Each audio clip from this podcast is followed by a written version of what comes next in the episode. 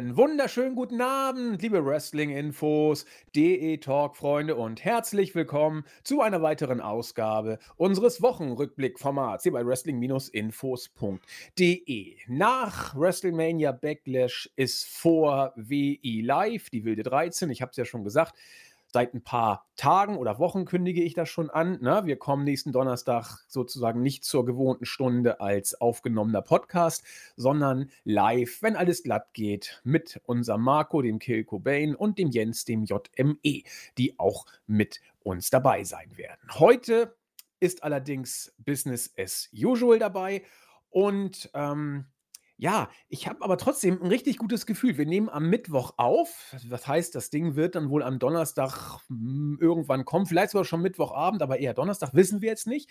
Aber ich habe heute schon eine ganze Menge geschafft und da dachte ich mir, jetzt schmeckt doch mal nach getaner Arbeit so schön spießig deutsch, ja, wie wir hier so sind, äh, ein frisches Bier. Und zwar habe ich mir mal äh, aus der Tschechei was geholt, der Tschechischen Republik. Argus 11 Premium mal, ich mach's mal auf. Also der Bierindex. Also falls ihr da äh, irgendwie wissenschaftlich nerdig tätig werden wollt, bierindex.de rankt alle möglichen Biere.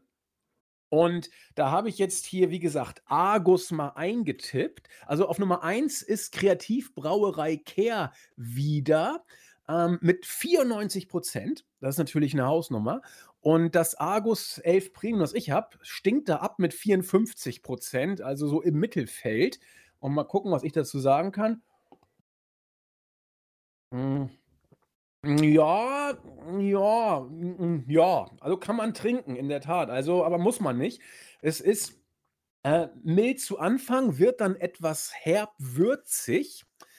Und äh, ja, bleibt so im soliden Süffigkeitsbereich, will ich mal sagen. Also, ich glaube, das kann man auf irgendwelchen Vatertagstouren, die ja nur alle hinter uns liegen, oder auf Partys ganz gerne mal wegtrinken. Ähm, ja, schmeckt auch so ein bisschen tschechisch. Es ist nicht so dieses, dieses polnische Lagerbier.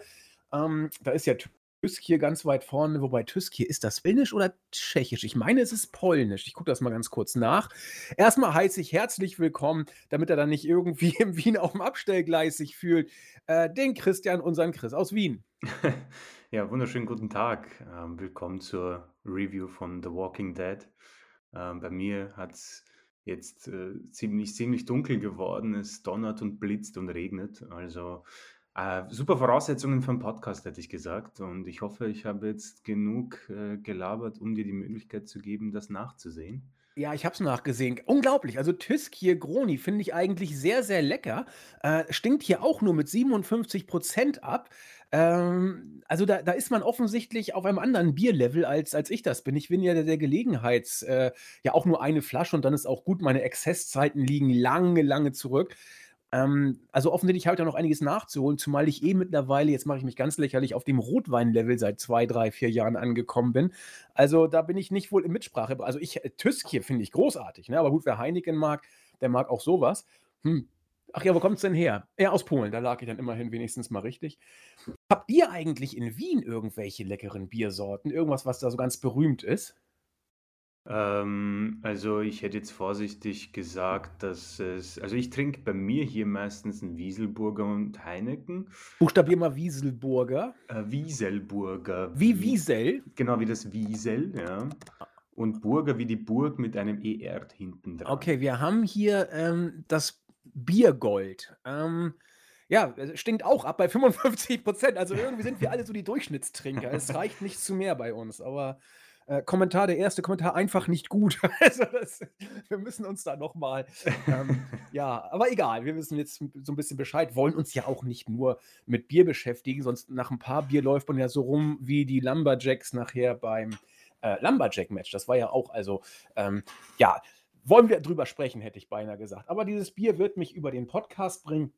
Und ich muss auch gestehen, ich bin äh, voller Begeisterung. Christian ist auch gut drauf. Er hat schon gesagt, ähm, willkommen zur Review von The Walking Dead. Ich muss auch gestehen, äh, ohne mich jetzt unbeliebt zu machen, als ich das Lumberjack-Match gesehen habe mit diesen ganzen Zombie-Varianten, also für mich war das eine grundsolide Walking Dead-Folge. Auch vom Inhaltlichen war man da nicht weit weg. Ja, also ich bin ja jetzt auch bekennender kein Freund dieser Serie. Ich halte das für den letzten Husten, diesen Schrott. Äh, deswegen dachte ich, ja, wunderbar. Ich habe dann irgendwie, wie heißt der? Rick, glaube ich, heißt der, dieser merkwürdige Messias-mäßige. Ja, habe ich Grimes. gesucht. Ja, Rick Grimes, aber der ist ja auch schon, glaube ich, irgendwie verschollen seit irgendeiner Staffel. Ist er ja in den Fluss geplumpst und war nicht mehr gesehen. Spoiler! Ähm, ja, mehr weiß ich nicht. Und dann habe ich irgendwie auf. Also ich habe auch, ich bin, also ich habe, mein Ziel war, mich durchzukämpfen durch diese Schrottserie. Ähm, aber ich habe dann aufgehört, als es dann auf einmal losging, dass Leute sich jetzt in die Zombiehaut äh, ver verstecken und deswegen als eigene Zombieherden durch die Gegend laufen, die von den echten Zombies nicht erkannt werden und jetzt die Weltherrschaft anstreben. Da war für mich dann der Zeitpunkt, wo ich dachte, nee, also beim besten Willen, da steige ich jetzt aus. Und deswegen, das war irgendwie auch zeitgleich, wo, wo äh, Rick dann verschwand. Weißt du Näheres über seinen Verbleib? Ähm, um ehrlich zu sein, nicht. Also ich glaube einfach, dass der Schauspieler keinen Bock mehr hatte und man den Vertrag halt nicht mehr verlängern wollte oder er wollte nicht. Und dann hat man gesagt, ja gut, okay, den können wir jetzt nicht einfach draufgehen lassen. Es ist ja immerhin der Zombie-Abschlachter schlechthin. Aber um ehrlich zu sein, äh, ist bei mir die Serie auch etwas gestorben, so, weiß nicht, ab Staffel ja, sechs, fünf. Mit Negan ging es ein bisschen wieder bergauf, kurzzeitig, aber es hat sich ziemlich verloren. Ich persönlich habe es ganz gut gefunden bis 4, 5 und habe hab mich dann verloren. Das Verschollen von Rick, ja, ich habe es mitbekommen, selber noch nicht gesehen und ja, seitdem, also ich habe es lange nicht mehr gesehen, aber ja, es, sie haben sich ein bisschen verloren, warum auch immer, keine Ahnung. Ja, stimmt. Der Comedian aus Watchmen taucht dann ja äh, tatsächlich als Negan dann auf. Großartig.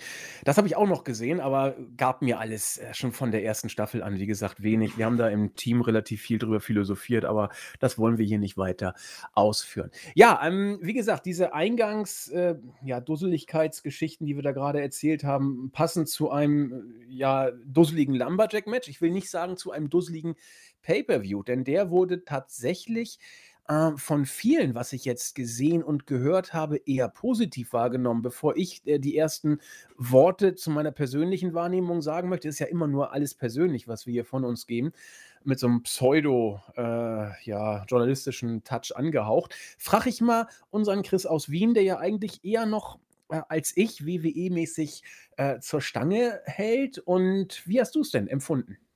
Ähm, ich muss sagen, starker Anfang und dann gab es schwach, ein schwaches Mittelfeld, möchte ich sagen, und ganz starkes Ende.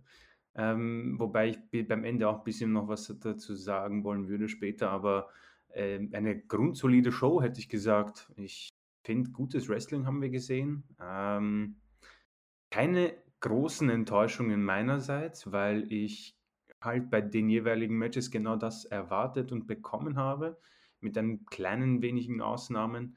Ähm, mega starkes Triple Threat Match der Herren äh, beim WWE Championship Match. Das hat mich dann doch sehr positiv überrascht. Ähm, und sonst blieb ich eigentlich mit einem sehr guten Gefühl zurück. Also die Show ging ganz gut durch bei mir, muss ich sagen, weil vor dem WWE Championship Match habe ich mir gedacht, puh, äh, wie viele Matches kommen denn noch? Und dann habe ich mir gedacht, oh, sind eh noch die beiden Main Events und äh, das heißt bei mir immer, dass es eine ganz ordentliche Show war, weil es irgendwie dahin floss und ja, angenehm zu Ende ging. Deswegen hätte ich gesagt, äh, sehr, ja, nicht sehr positiv, auf jeden Fall positiv. Also ich würde da sicher so sechs, sieben Punkte geben, dieser Show. Ja, ich wäre so bei sechs ungefähr, weil ähm, du hast es gesagt und dieses Wort würde ich auch verwenden, grundsolide war jetzt nichts, was überragend rausstach für mich, wenngleich in der Tat eine Überraschung für mich dabei war. Und das war genau, wie du sagtest, für mich auch das Triple Threat Match um die WWE Championship. Äh, genau so musst du es machen und ich hätte nicht gedacht, dass man es so machen würde. Also für mich eine Riesenüberraschung übrigens in diesem Match war Braun Strowman, der äh, richtig ähm, auf, auf höchstem Tempo-Level auch performt hat für seine Verhältnisse. Da war ja überall da, wo es weh tat, so nach dem Motto. Und hat äh, bei diesem einen, ich weiß nicht, was das da war, die Rolle vorwärts vom Apron runter, wo er selbst wohl nicht wusste, was für einen Move er da machen möchte, ähm, hat er die Rolle ja auch nicht hingekriegt und hat sich fast das Genick gebrochen. Aber der Mann äh, hat schon krasse Spots genommen. Ansonsten, bis auf das Lumberjack-Match, was äh, in jeder Hinsicht ein Totalausfall war, es war auch nicht witzig, by the way. Es war auch nicht gruselig oder irgendwie lustig inszeniert. Es war einfach, es war, es war nicht mal Trash. Es war einfach langweilig, schrottig, Pseudo-Mainstream-Kino-mäßig inszenierter Mist. Also das, das hat für mich keinen Trash-Faktor, es hat keinen äh, Horror-Faktor, es hat keinen Unterhaltungsfaktor, es, es, es, hatte nichts. Es war ein reines äh, Promotion-Match für den Film äh, von Batista, den ich mir gerne auch mal angucken würde natürlich. Also Zombie-Sachen kommen immer ganz gut. Aber das war eben also wrestlerisch, das war eine Frechheit teilweise. Ähm, ansonsten gute Matches, keine sehr guten Matches. Ich würde auch gerne sagen, warum. Ausnahme, wie gesagt, Lashley, äh, Strowman, McIntyre und äh, mit Abstrichen äh, auch noch Reigns gegen Cesaro. Das war ein richtig, richtig gutes Match, mhm. aber eben kein überragendes. Für mich ja, war es ja. einfach nur richtig gut. Ich hoffe, man versteht, was ich äh, sagen möchte. Äh, ohne jetzt auf das Match einzugehen, Chris, ich, ich habe bei diesem Match eigentlich das bekommen, was ich erwartet habe. Also den Main Event meine ich jetzt, Reigns ja. gegen Cesaro. Ähm, ähm, nicht ganz das, was ich erhofft habe. So würde ich es versuchen zu beschreiben. Also, ich finde es gut, dass Reigns gewonnen hat, auch dass er clean gewonnen hat. Äh, ich ich finde die Art der Matchführung auch gut. Cesaro wurde gut dargestellt, aber seien wir mal ehrlich, niemals annähernd so, dass er auch irgendwie eine Chance gehabt hätte, hier das Ding zu gewinnen. Ähm, also man kann dem Match, wenn man will, vier Sterne geben. Hätte ich, hätte ich jetzt keinen Stress mit, überhaupt nicht. Ne? Also das ist ein sehr gutes Match gewesen. Aber ähm, der Showstealer war es für mich nicht. Oder für dich dann doch? Nein, nein, nein, nein. Äh, für mich war tatsächlich das WWE Championship der Showstealer. Ähm, da, mhm. da, dazu werden wir uns, glaube ich, später äußern.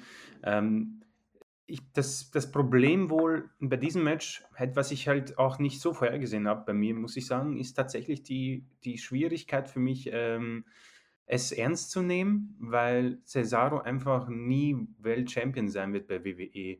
Ähm, auch wenn die Titel tot sind, ähm, hat es bei mir schon einfach auch, hm, gibt es für mich Probleme, bei einem Match da zu bleiben, wenn ich wirklich weiß, was der Ausgang ist. Es war für mich einzig nur ein, ein, eine Überraschung, dass kein, kein Uso-Brother äh, herauskam und eingriff. Das ist die einzige Überraschung, die ich hatte. Ich persönlich muss sogar sagen, dass es mir ein bisschen zu lang war. Also die ging ja. fast eine halbe Stunde. Das war Sehe ich genau dann, wie du. Ja.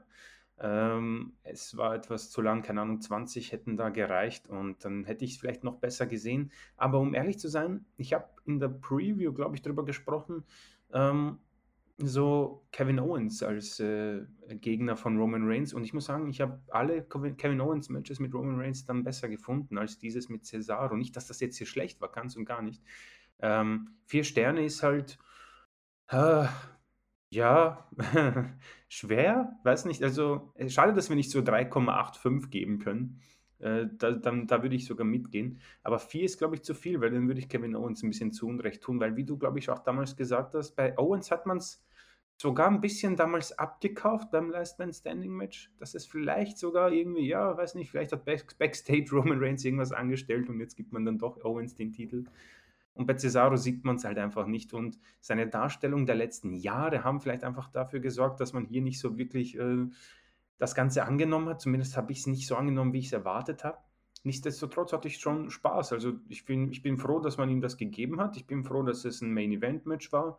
Und man hat wohl auch deutlich gezeigt, dass man nicht mehr mit Cesaro, weil man hat ihm nicht mal so eine weil ich, hab, ich bin 100% davon ausgegangen, dass man einfach sagt, okay, die Uso-Brüder greifen ein und Cesaro verliert und dann sagt Cesaro bei SmackDown, du pass auf, ähm, äh, ich hätte dich besiegt, bla bla bla, Hell in a Cell, äh, da kann niemand reinkommen und niemand kommt raus und da besiege ich dich. Und dann haben wir den letzten Main-Event-Spot für Cesaro. So hat man wahrscheinlich einfach gleich gesagt, okay, äh, Seth gegen Cesaro und Roman Reigns wird einfach jemand anderes bekommen beim ja. nächsten Pay-Per-View.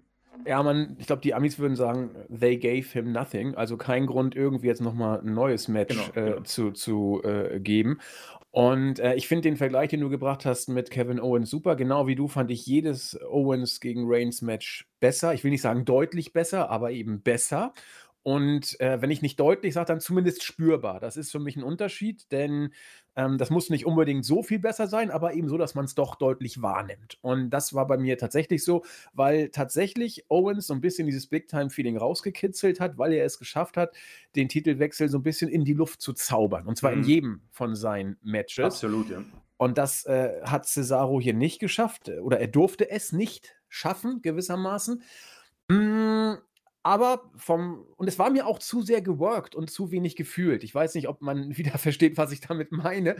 Äh, das war deswegen, das ist auch der Grund, warum ich hier vier Sterne geben würde, weil es unglaublich stark geführt und super umgesetzt wurde. Genau wie du, würde ich auch sagen, drei, drei, drei Viertel, vier irgendwo dazwischen und dann Mhm. irgendwie Tendenz eher wohl äh, dann doch Richtung zu 3,75 als zur 4, aber man rundet auf und blabliblub.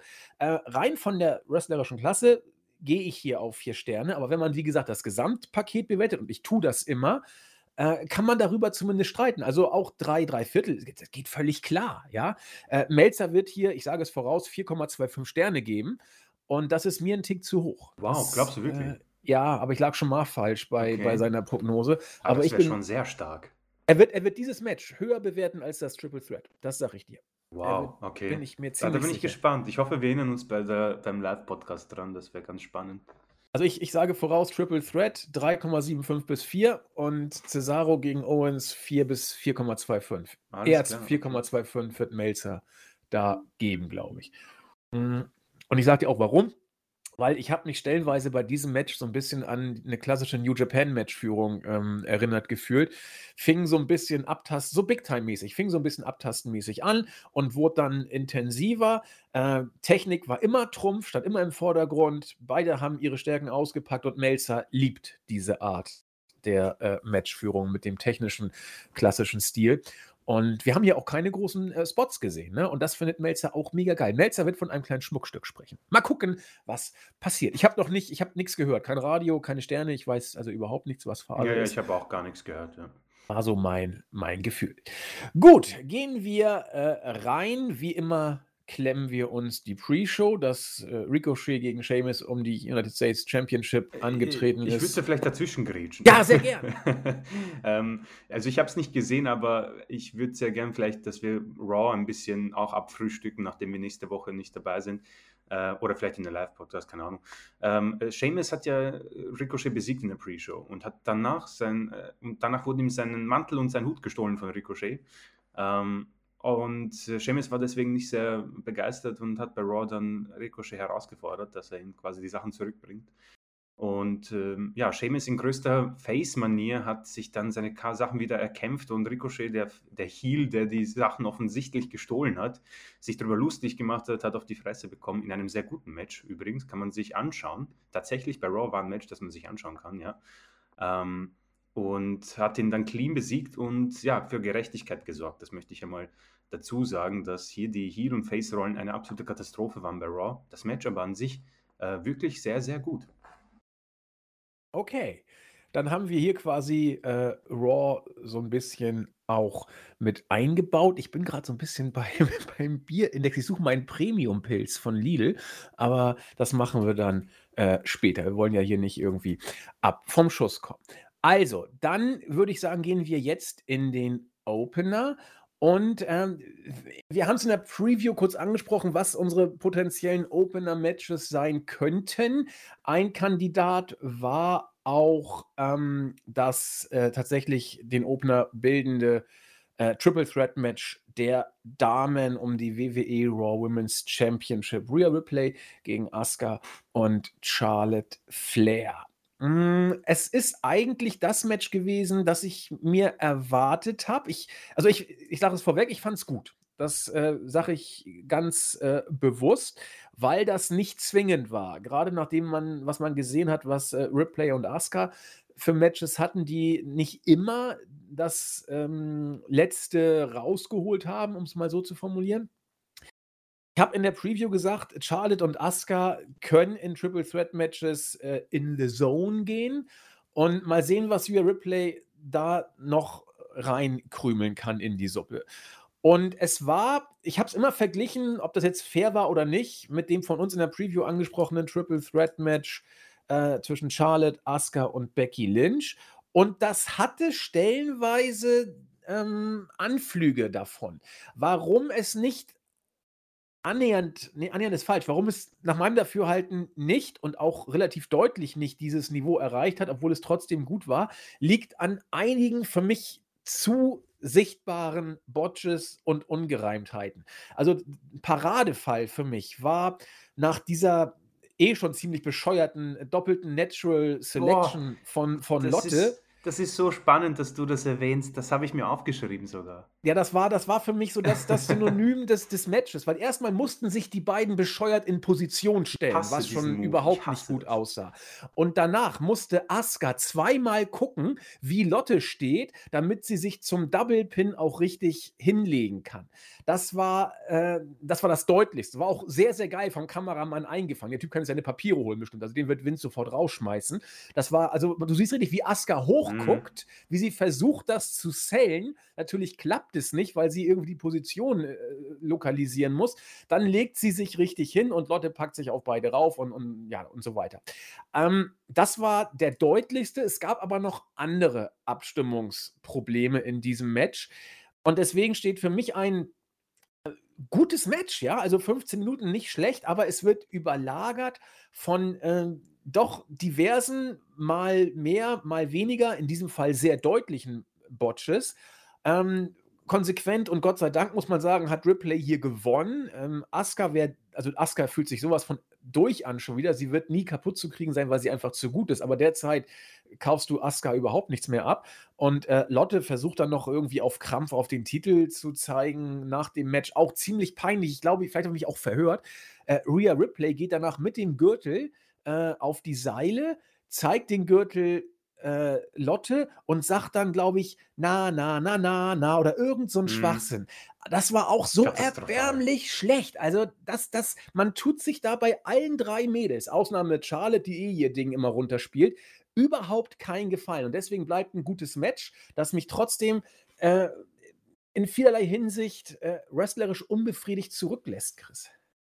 Ja, Bombe. Ähm, ich finde, du hast alles angesprochen, warum dieses Match eben nicht dieses Niveau hat. Das war ein gutes Match und die Abstimmungsschwierigkeiten hast du angesprochen. Diese Natural Selection, ich hasse diesen Move so sehr, dass das bei WWE Backstage niemand ver verboten hat, weil es immer, diese Natural Selection sieht aber immer schon schlecht aus. Aber dass das, dass das ein Finishing-Move überhaupt ja. sein soll, das ist das ist für mich, also das ist für mich, dieser Move ist für mich so wie der STF von John Cena immer wieder, wo, wo man einfach sieht, dass er nicht mal zupackt ähm, dass man da nicht verbietet, dass man, dass sie den macht oder dass da nicht jemand so hingeht und sagt, du pass auf, äh, lass das sein. Aber gut, okay. Ähm, be bezüglich des Triple Threat Matches damals bei TLC, ähm, die größte, das Größte, was mir da auffällt, ist, dass damals alle Frauen so ein äh, Gimmick hatten, beziehungsweise einen richtig starken Stil und auch Darstellung. Äh, bei alle drei Damen gingen einfach sehr gut mit einer sehr guten Darstellung das Match. Du hast ihnen alles abgekauft. Du hast abgekauft, dass das die größten Stars sind, teilweise. Ähm, und du hattest Bock auf das Match und sie waren einfach, glaube ich, auch ein bisschen befreit in dem, was sie tun dürfen. Das glaube ich hier mal definitiv nicht, bis auf Charlotte Claire vielleicht. Ähm, und deswegen kommt das nie und nimmer halt eben an dieses Match heran, beziehungsweise wird auch so schnell nichts mehr bei WWE, an dieses Evolution-Match zwischen Lynch und äh, Charlotte Flair herankommen, weil ich glaube, dass sie damals wirklich alle Freiheiten hatten. Ähm, Rare Ripley wird für mich sowieso, das ist ein, das, dass du das angesprochen hast mit dem äh, dämlichen Lali, lala, bo, bo, bo, ich habe dich besiegt und so weiter. Das ist absolut grauenhaft. Ich konnte da nicht hinschauen. Ich habe mich so geschämt. Und Rap Ripley, glaube ich, man hat oft von Mandy Rose gesprochen, die keinen Bock hat. Ich glaube, dass Rare Ripley auch absolut gar keinen Bock hat auf diese Darstellung des Championship Runs.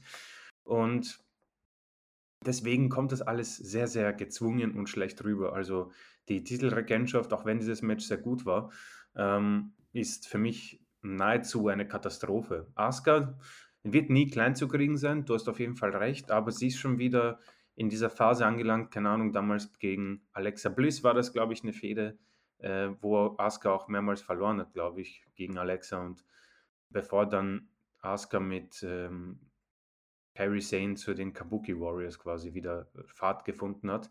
Äh, Charlotte ist Charlotte, ähm, hast du angesprochen. Sie wird immer so sein, ähm, aber auch ihre wrestlerischen äh, Fähigkeiten, keine Ahnung, entweder ähm, hat sie selbst irgendwie wenig Bock gerade, aber das war alles schon mal ein bisschen gefestigter. Es ist wie, als wäre die Schrauben ein bisschen locker.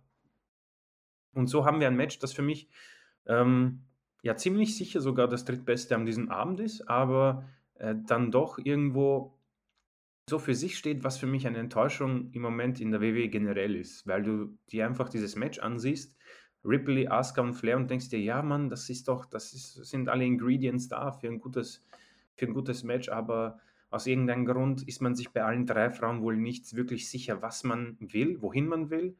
Bei Raw hat man, um jetzt vielleicht auch Raw kurz wieder aufzunehmen, ähm, erneut eine Asuka Charlotte Flair Paarung gebracht. Das Match wieder wirklich top, eines der besseren sogar wieder von Asuka und Flair. Aber man hat alles schon so gesehen und äh, Flair gegen Ripley wird es wohl um den Titel geben, auch wenn Asuka gewonnen hat, aber die einzige, die ein Titelmatch wohl, der ein Titelmatch versprochen wurde bei einem Sieg, war Flair. Von Asuka war keine Rolle und man merkt, dass sie irgendwie in Klammer steht. Ähm, es ist alles schon so gesehen worden, alle Paarungen sind jetzt durch, mehrmals. Und deswegen hat das alles einen faden Beigeschmack. Ich, ich kann es nicht mehr sehen, ich brauche es auch nicht mehr zu sehen und ich weiß auch nicht, wie man Ripley noch wirklich retten kann. Ich glaube, darüber haben wir beide schon gesprochen. Und deswegen hat das alles ein bisschen so einen sehr traurigen Geschmack, nachdem ja eigentlich ein Match dasteht, das absolut in Ordnung war und meiner Meinung nach vollkommen richtig äh, die Wahl auch für die Pay-per-view-Eröffnung war. Ja, denke ich auch. Also das war, wie gesagt, wenn es diese Botches nicht gegeben hätte, wäre das auch eine richtig flockige Sache gewesen. Und es war ja auch so nicht schlecht, ja. Da möchten wir auch nicht falsch verstanden werden. Äh, wenn ich hier über Sterne nachdenken muss, würde ich hier schon locker drei, drei, eine, drei ein Viertel locker ja, geben. Das, das, das, ist es ja, sicher. eben drei, drei ein Viertel, dreieinhalb, so in dem, also auf jeden Fall über drei. Da sind wir safe und damit sind wir beim guten Match. Ne? Also das muss man dann ja auch so festhalten. Was für mich auch irgendwie besser war als befürchtet oder anders gesagt, man hat für mich das Beste draus gemacht, war, äh, das Tag-Team-Match um die SmackDown, äh, Tag-Team Championship. Bevor ich da jetzt schon wieder nur, äh, alles weglaber, würde ich sagen, gebe ich Chris mal das Match vorweg. Ja, ich habe irgendwo überlegt, ähm, falls es so eintrifft wie von dir, dass wir diese, ähm, Stelle quasi an Fake Julian übergeben und sie hier jetzt einfügen. Ähm, aber es kam ein bisschen anders. Also, ich persönlich war ganz bei dir bei der Preview. Aber sie haben es ähm, interessant geregelt. Äh, offenbar ist man sich vielleicht nicht so sicher bei Dominic Mysterio mit seinen äh, Fähigkeiten und hat sich gedacht, okay, wir werden ihn einfach verletzungsbedingt mal rausnehmen und Rey Mysterio wird quasi mit Sigler und Root ein Match bilden, welches ähm, für sich so steht, als ein Handicap-Match gar nicht mal so schlecht war, muss ich sagen. Ich war, ich war irgendwie interessiert daran zu sehen, wie weit man das auch wirklich ziehen möchte und dann sind da 17 Minuten vielleicht ein bisschen zu lang. Aber ich muss sagen, es hat sich nicht nach 17 Minuten angefühlt. Ähm, nichts Weltbewegendes. Ich war auch nicht wirklich interessiert daran. Das ist halt so diese, diese Krux mit den Smackdown-Titeln und den ähm, Männern in diesem Match, die einfach, glaube ich, alle schon sich bewusst sind, wie weit es mit der Karriere geht, beziehungsweise auch absolut zufrieden mit den Paychecks sind. Ähm, ganz nett mit den Vater-Sohn-Titelträgern. Äh, ähm, der Hype darum ist bei mir nicht so angekommen, muss ich sagen. Keine Ahnung, bin einfach nicht so drin in dieser ganzen Geschichte. Trotzdem wird das wahrscheinlich zu Hause eine nette Sache sein. Freue mich auch für die, absolut in Ordnung. Und dann hast du ein Match da, was für mich besser war als erwartet und dann kann man da auch nichts Schlechtes dagegen sagen. Das heißt, es ist auf jeden Fall kein Lowpunkt des Pay-per-Views, der kommt danach natürlich. Ähm, und deswegen ähm, tut es mir zwar leid, Andi, aber ähm, die Preview hast du ein bisschen verfehlt, ne? Ja, ähm, also ich habe mich zuerst gefragt, warum kommt dieses Match überhaupt auf die Karte? Was, was soll der Rotz? Und ich wäre auch, glaube ich, bestätigt worden, wenn sie es als ganz normales, belangloses Tag-Team runtergespielt mhm. hätten. Und du kannst solche Matches, finde ich, immer dann äh, rechtfertigen. Also du musst ja bedenken, dieser Titel, der war ja seit Ewigkeit nicht mehr Gegenstand von Pay-per-Views. Und vielleicht, wenn mal in der Pre-Show, ich müsste jetzt gucken, wann, wann der, ich glaube, ob er bei, Mania überhaupt irgendwie Gegenstand war, weiß ich schon mal wieder gar nicht, müsste ich mal gucken. Aber der spielt eben nicht mal die zweite Geige, der spielt häufig gar keine Geige mehr. Dann kommt dieser Titel Out of Nowhere äh, auf die Karte, wo du denkst, wozu? Dann siehst du Mysterio und Dominic und sagst, okay, also entweder kriegen sie den Gürtel oder irgendein Swerve kommt, äh, will keiner sehen.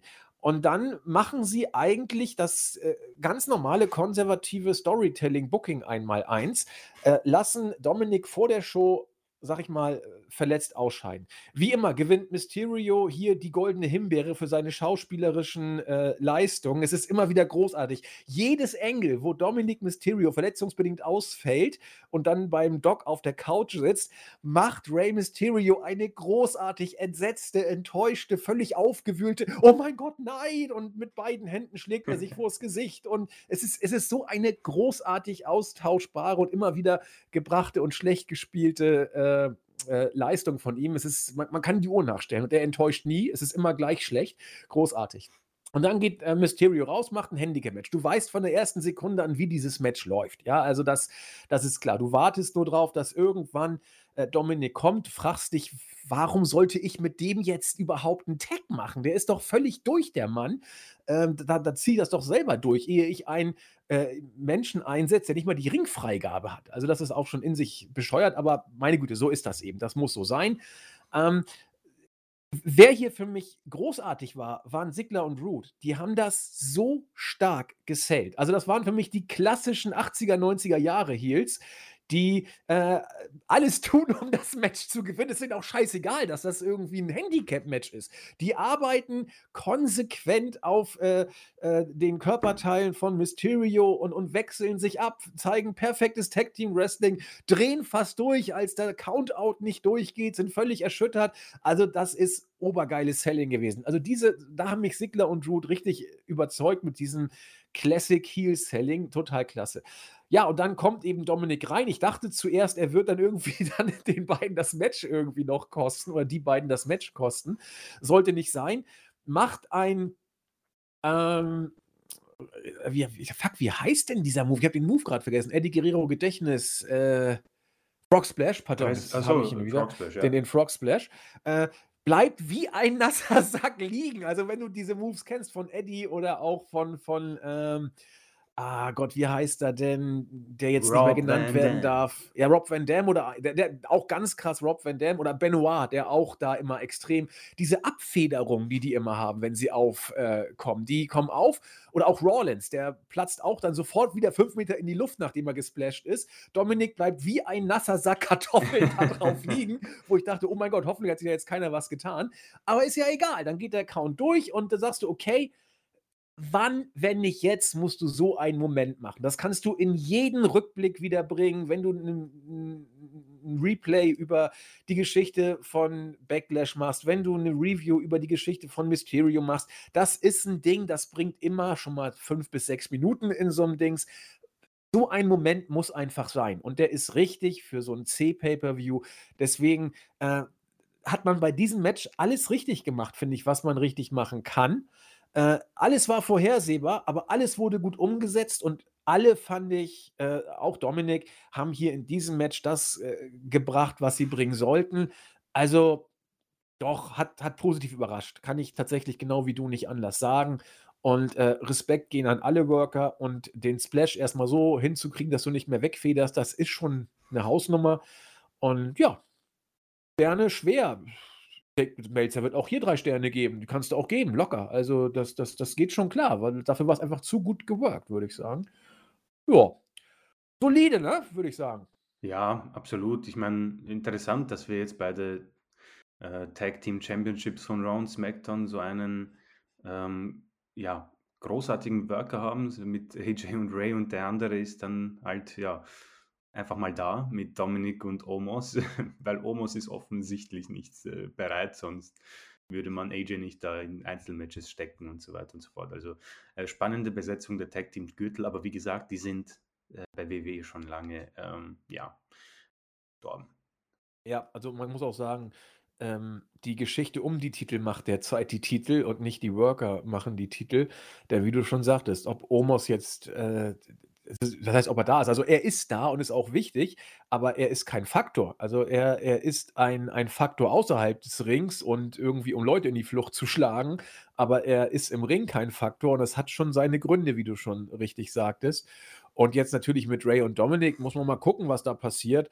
Äh, das ist ein Titelwechsel, um wieder einen Titelwechsel zu kriegen, denke ich mal. Du wolltest diesen Moment haben und äh, Dominik wird auch schneller wieder äh, irrelevant werden, als man sich das vorstellt. Also, wenn er denn jemals relevant war, das muss man ja auch sagen. Wenn er nicht Mysterio heißen würde, hätte er da auch nichts zu suchen. Also Ja, das ist deutlich. Das ist ganz, ganz klar. Also ich, ich glaube auch, dass das nicht sehr weit gehen wird. Also vor allem, wenn Ray irgendwann die Karriere beendet, wird man für Dominik keine, keine man wird ihn nicht einsetzen können, vor allem da auch die, ähm, er, da er auch ohne Maske auftritt quasi und die Fähigkeiten einfach nicht ausreichen, nachdem man ja ähm, offensichtlich bei WWE auch nicht mehr so nach einem mexikanischen Star giert, sonst hätte man ja, glaube ich, Kalisto auch nicht entlassen. Ja, eben. Ja, und dann ging es weiter. Jetzt kommt so die Phase, also wie gesagt, Mysterio und äh, Dominic gegen Sigler und Root, die Dirty Dogs, wie man sie gerne nennt. Das war okay. Das war übrigens mit 17 Minuten auch ziemlich lang, muss man sagen. Äh, hat sich, es war für mich so ein Mix, hat sich nicht so angefühlt, aber hat sich doch so angefühlt. Ich kann es gar nicht richtig beschreiben. Also irgendwo dazwischen. Also ich dachte auch, ja, hätte schon ein bisschen kürzer gehen können, aber war ja solide gemacht. Ja, und dann kam ein Match, wo ich im Vorfeld sagte, sackt wohl nicht, hat dann aber übel gesackt. also, ja, was, ich, ich weiß gar nicht, was ich dazu sagen soll, ganz ehrlich. Weil, äh, für alle die, die es nicht gesehen haben, also wird ja kaum einer sein, der das nicht gesehen hat, ähm, es, es, es, tut schon weh, das zu beschreiben. Also erstmal im Vorfeld äh, hat sich schon John Morrison nicht so gut gefühlt und ah, ich habe da irgendwie komische Sachen gesehen und Leute und da meinte sie so, bleib doch mal entspannt, das ist nur in deinem Kopf und so. Ja, nur in meinem Kopf. Es, es war klar, was danach passiert und dann kam sie auch schon rein. Ich dachte zuerst, ich hätte sogar die Zombie-Variante ähm, von äh, Otis gesehen, aber der war dann doch noch ein bisschen äh, anders davor als Otis selbst. Ich würde gerne wissen, wer die, wer unter diesen Masken steckte, ob Schauspieler waren oder vielleicht sogar der ein oder andere Wrestler. Also ein Wrestler muss dabei gewesen sein, weil er ein paar Bumps genommen hat. Ähm, ich weiß nicht, wer das war, vielleicht kommt das noch raus. Ja, und da, also da ist dann, also Damien Priest ist am Ring und The Miz kommt auch und dann kommen die ganzen Zombies, die so unglaublich schlecht gestellt jeden Fluchtweg dann äh, abgestellt hatten und zufällig aus jedem Winkel dann kam. Und ich, hab, ich dachte, nee, jetzt ist aber wirklich Schluss. Unter dem Kommentatorenpult kam ein Zombie hervorgekrabbelt, wo ich dachte, was macht der denn? Hat er da zwei Stunden, was weiß ich, wer, wer da saß, ist auch egal. Auf jeden Fall kam der da hervorgekrabbelt und dann wurde es geil. Die Kommentatoren laufen schnell weg und das Erste, was wir machen, wir, wir läuten das Match mal an, weil jetzt erstmal Zombie-Alarm da ist. Der also Ring. Das, das, Erste, was ich machen würde, scheiße, Apokalypse, das Match findet statt und die Zombies sind die Lumberjacks. Und die kommen aber auch erst dann in den Ring gekrabbelt, wenn das Match zu Ende ist, natürlich. Das ist. The Mist wird aufgegessen und dann geht das Match äh, danach ganz normal weiter. Alter, war das schlecht. Also ich, ich weiß jetzt, ich muss mal kurz gucken. The Miss wird wohl ausfallen, nach allem, was man weiß. Äh, und zwar, man munkelt so sechs bis neun Monate. Und äh, man munkelt Knieverletzung. Und wenn man Knieverletzung munkelt, dann munkelt man meistens Knorpel oder äh, Kreuzband. Und hier wird konkret Kreuzband gemunkelt.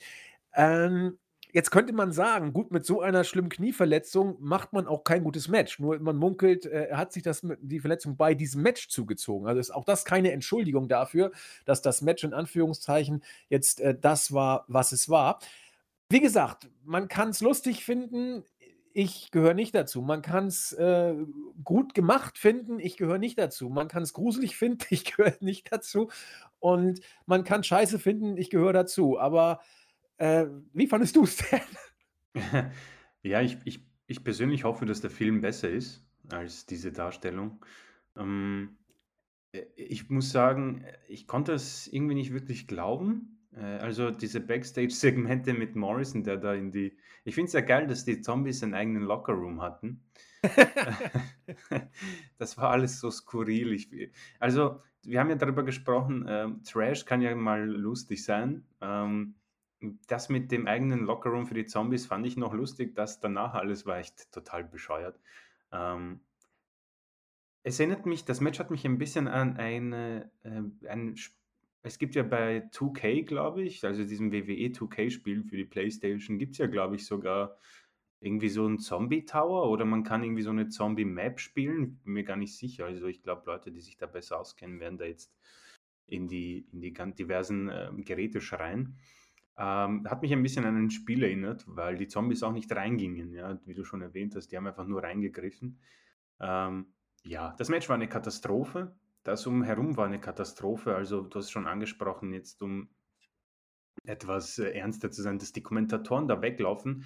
Also, dass dieser Adnan Wirk oder Corey Graves dann nicht merken, dass da ein Dude drunter liegt, ist total Moment, ich muss mal bescheuert. kurz, äh, mach mal weiter, es hat geklingelt. Kleinen Moment. Ja, bitte, bitte. Ähm, das war für mich etwas äh, bescheuert. Aber auch die anderen Sachen mit, ähm, dass John Morrison verspeist wird und danach verschwindet und nicht mehr auftaucht. Ähm, es, man hat es leider etwas übertrieben. Sonst hätte ich es ja ganz süß gefunden, wenn man sagt, okay, wir bewerben diesen Film jetzt und ein paar Zombies kommen da in den Ring. Aber man hätte es, ähm, man hätte es anders darstellen müssen, damit man da diese Wirkung von diesem Film ähm, quasi besser rüberbringt. So hat man sich und die, ähm, so hat man sich und die ähm, Show etwas ja, beerdigt. Und ich glaube, es ist äh, nirgendwo gut angekommen. Ähm, ich habe ein bisschen Kommentare gelesen und dementsprechend war das ein großer Autounfall. Und vor allem Damien Priest, der wird sich auch so fragen, meine Güte, ähm, was bringt mir dieser Sieg? Auch bei Raw, das, das sind so wieder die Sachen, die mich ärgern. Damien Priest soll ja quasi ein neues Gesicht sein, weil man sich bei WWE Backstage ein bisschen drum sorgt, wer denn ja die Zukunft ist. Und Damien Priest hat jetzt viele Matches gewonnen, wird auch ordentlich dargestellt, wenn er nicht mal Tomaten wirft oder von Zombies äh, verspeist wird. Und bei Raw hat er dann Morrison in einem normalen Lumberjack-Match besiegt. Das war dann deutlich besser als dieses und hat danach im Interview gesagt: Du, pass auf, ähm, ich habe Bock, äh, der Bobby Lashley's Open Challenge äh, anzunehmen. Und ich so: Ja, schau, okay, in Ordnung. Und dann kommt die Open Challenge und es kommt einfach niemand raus. Und ich denke mir, Mann, wie feige ist eigentlich Priest, ja?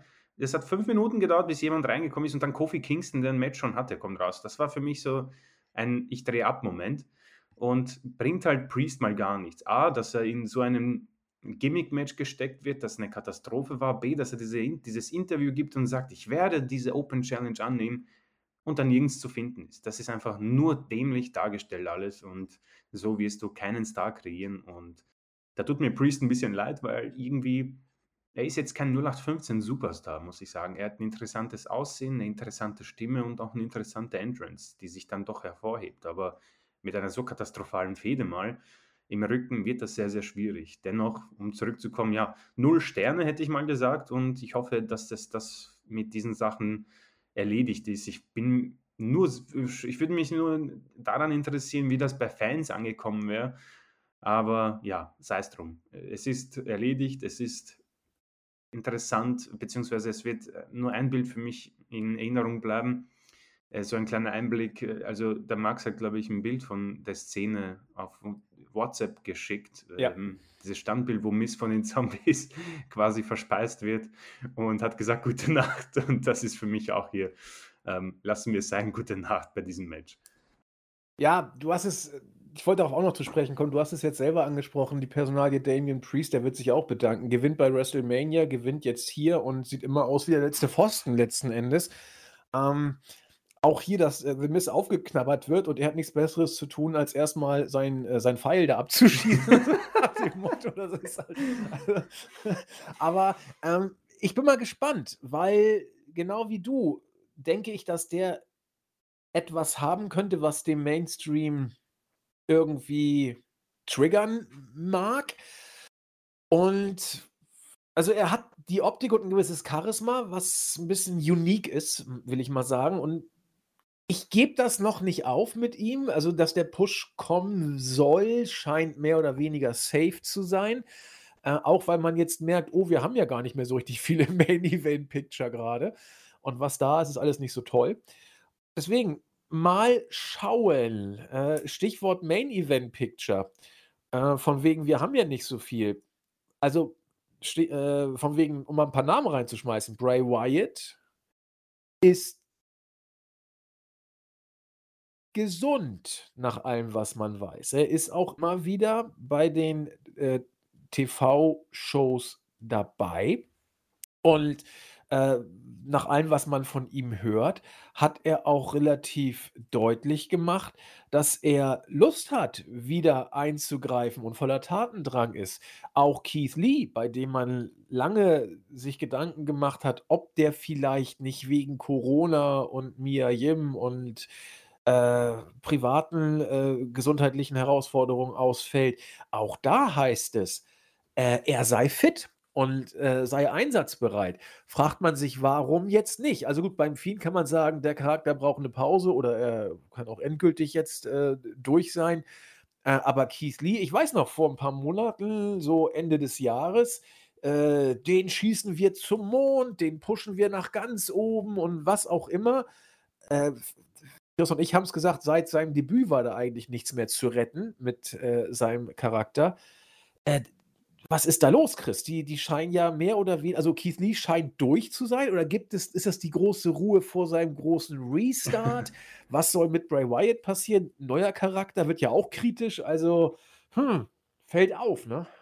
Ja, vor allem, es sind wirklich zwei spannende ähm, Charaktere, zwei spannende Personalien, ehrlich. Also, da, das ist für mich äh, ein sehr großes Rätsel. Ich meine, Alistair Black ist halt ebenfalls in so einer Mold oder in diesem äh, Gew Gewuchs zu nennen, aber er, immerhin ist er wieder bei SmackDown mit seinen kryptischen Nachrichten zu sehen. Ob das jetzt besser ist, als gar nicht aufzutreten, das mag jeder für sich jetzt bestimmen. Ähm, Keith Lee, wir haben darüber gesprochen, ähm, war von Anfang an verurteilt, nicht zu funktionieren. Ist, ist von diesen drei Männern vielleicht für mich so am meisten schade drum. Also im Main Roster wohlgemerkt, ne? Nur im Main Roster prädestiniert nicht Genau, genau, Main Roster, ja, ja, ja. Genau. Bei NXT war das ja eine runde Sache. Das hat wunderbar funktioniert und man hat ihn seinen Stärken entsprechend ja, eingesetzt. Äh, der Mann ist für seine körperliche Präsenz unfassbar agil. Er hat ein Charisma, welches man schon beim Royal Rumble so mitbekommen konnte, als er im Match stand, glaube ich, mit Lesnar und äh, Strowman wenn ich mich richtig erinnere, im letzten, Pay dem vorletzten Pay-Per-View mit äh, Zuschauern, glaube ich, damals. Ähm, und äh, es ist wirklich schade, weil der Mann hätte wirklich jetzt so für frischen Wind sorgen können in einem Raw-Roster, welches meiner Meinung nach sehr langweilig wirkt und äh, schon so durch ist. Auch RK Bro kommen langsam bei mir in eine, in eine Schublade, wo ich sage, Okay, ähm, also Orten, du kannst jetzt Riddle den AKO verpassen und wir haben es dann. Und Lee hätte, glaube ich, jetzt so diesen Strowman-Spot für mich einnehmen können, um das Ganze ein bisschen so vielleicht durchzubrechen. Ist nicht so, der Mann hat, glaube ich, auch bei Twitter mal geschrieben, er ist fit, er ist gesund und er wird sich mal dazu äußern, wenn er kann und dazu bereit ist. Das heißt, ich glaube, dass es bei Lee eine andere Angelegenheit ist als bei Bray Wyatt. Bei Bray Wyatt ist es tatsächlich einfach nur, sorry Bro, wir haben keine Ahnung, was wir mit dem machen können. Ähm, er ist nicht der Erste, er wird nicht der Letzte sein. Im Moment, versteht es mich nicht falsch, bin ich glücklich. Das macht die Raw-Berichte einfacher, es macht die Show besser tatsächlich. Die Show ist besser, seitdem Bray Wyatt nicht mehr da ist, auch wenn Alexa Bliss das Ganze etwas schlechter macht, aber ihre Promos und ihre Einsatzminuten sind dementsprechend etwas gering oder limitiert. Ähm, Bray Wyatt, keine Ahnung. Das ist äh, spannend, es ist interessant, weil der Mann grundsätzlich ja für sehr wichtig empfunden wurde. Ich glaube, dass er im Draft, glaube ich, sogar zwei, ich glaube, in einem Draft wurde er, glaube ich, unter den Top 5 Picks gewertet, hat den Universal-Titel gewonnen ähm, von Seth Rollins, glaube ich, damals und den Titel, glaube ich, sogar zweimal gehalten. Also man wird backstage wohl sich gedacht haben, okay, vielleicht kann man mit dem was aufführen, hat einen 25.000 Dollar Gürtel rausgebracht oder wie auch immer der teuer war. Ähm, und dann hat man gemerkt, dass es eine größte Katastrophe ist, was man mit diesem Charakter aufführt, schon länger. Und hat sich jetzt wohl entschieden, okay, was machen wir? Und ich bin froh, dass man ein bisschen Abstand davon nimmt. Ich persönlich hoffe, dass man das Ganze beerdigt und eher einfach in einem anderen Gimmick zurückkommt. Wie viel man jetzt ihn noch retten kann, das wird ja nicht verloren gehen. Das ist einfach da. Man hat alles gesehen, dass bei WrestleMania, wow, wie, wie sehr man das versauen konnte, wenn ich mich vorstelle, seit seinem Debüt damals beim SummerSlam, ist tatsächlich nochmal eine neue Messlatte für WWE. Das heißt, ich applaudiere euch. Ähm, er selbst ähm, wird sich wohl Gedanken machen, ähm, wie das weitergehen kann. Das ist kein gutes Zeichen, äh, weil er ja auch offensichtlich sehr viel, das ist kein Geheimnis, Liebe in seine Promos und seine Gimmicks steckt. Das tut mir dann irgendwo auch leid, aber ähm, das war nichts. Und das ist, glaube ich, die Konsequenz davon. Die, die, er wird wohl definitiv für nicht bessere Zuschauerzahlen gesorgt haben, weil ich nur selten jemanden erlebt habe, der gesagt hat, ja, wenn Bray Wyatt und der Fiend kommt, dann habe ich Bock. Es waren zwei Matches gut, seit es den Fiend gibt. Es waren beides Matches, glaube ich, mit Daniel Bryan. Und der Rest war eine absolute Katastrophe. Und ich bin froh, bin wirklich froh, dass das Gimmick nicht mehr da ist. Aber Bray Wyatt selbst hat für mich ja schon häufiger mal für ganz nette Sachen gesorgt. Der Mann ist ja irgendwo talentiert am Mikrofon, aber das muss unbedingt überarbeitet werden. Unbedingt. Ja, du kriegst ihn nur im Ring nicht besser. Also er ist im das Ring stimmt. solide. Also er ist, er ist kein, er ist ja beileibe kein Ausfall, das kann man jetzt nicht sagen. Aber er ist dann doch ähm, relativ schnell an seine Grenzen kommend und braucht gute Gegner. Und auch das geht manchmal in die Hose, wenn es dann zu gimmicklastig wird. Also ich weiß nicht, Bray Wyatt hatte den idealen Charakter als Bray Wyatt mit der Wyatt Family. Das war so gut, bis man es dann relativ schnell zerstört hat mit ein bisschen Hokuspokus und so weiter. Da war es vorbei als ja, äh, wirr gewordener Sektenguru, so ein bisschen Charles Manson mäßig. Das war, das war alles okay. Und dann wurde es dann leider irgendwie ziemlich übel. Gut, aber das wollen wir nicht weiter aufgreifen. Interessant ist nur, dass Keith Lee und Bray Wyatt keine Rolle spielen und Alistair Black derzeit wieder mit fescher Brille zwar Gegenstand der Shows, aber ob da eine Richtung hintersteckt, müssen wir abwarten. Ja, gehen wir zurück zu unserem Pay-per-View und da ja, machen wir weiter, würde ich sagen, mit dem nächsten Match und das war äh, Bianca Belair gegen Bailey. Ich weiß nicht, es war irgendwie dann doch so, wie ich es erwartet habe oder wie man es erwarten durfte. Eine gute Viertelstunde war es. Es war nicht wirklich schlecht, auch nicht wirklich gut. Ich habe Bailey keine Sekunde abgenommen, dass sie eine Titelchance hat. Bianca Belair funzt bei mir nicht und ja, also ob das Match jetzt da war oder nicht, ich weiß nicht. Ich kann auch nicht mehr viel zu sagen, weil es ich habe nicht investiert. Es war auch wrestlerisch. Es war weder schlecht noch gut. Es war es war okay. Bailey hat dann da ein paar nette Momente gehabt, war auch eben viele blöde. Ich weiß nicht, das war irgendwie so ein Match, das da war und wenn es nicht da gewesen wäre, hätte es niemand vermisst. Ich weiß nicht, wie ich es anders formulieren soll. Ja, ich glaube, das ist so dieses typische Match, wenn es Fans bei dem Pay-Per-View gäbe, wäre das jetzt so eine Phase, wo, wo es sehr ruhig gew geworden wäre. Also ich glaube, dass auch die Fans da sehr, man hätte nur dieses, glaube ich, Gerede im Hintergrund gehört, so wie man es äh, von Shows kennt, wo man einfach ein bisschen müde ist und auf den Main Event wartet. Ähm, so hat es ein bisschen für mich gewirkt, sehr müde. Ähm, du hast es angesprochen, Bianca Belair ist bei mir auch nicht over. Es ist, tut mir auch leid, dass ich da jetzt nichts Neues dazu sagen kann. Und Bailey, ähm, boah, schwer zu sagen. Es, es, es war wrestlerisch echt nicht so gut, muss ich sagen. Von beiden nicht. Das war so ein Match, auch das Finish war etwas komisch verbotscht.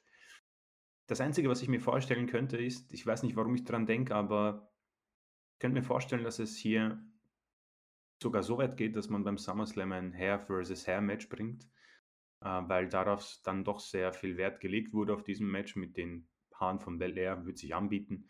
Ach Bailey, Gott, ja.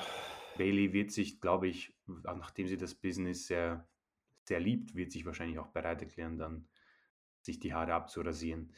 Ähm, ich weiß nicht, war das Serena Deep, die in der Straight Edge Society sich die Haare abgerasiert hat von CM Punk? Ich weiß es nicht. Also das kann man, glaube ich, nachschauen schnell.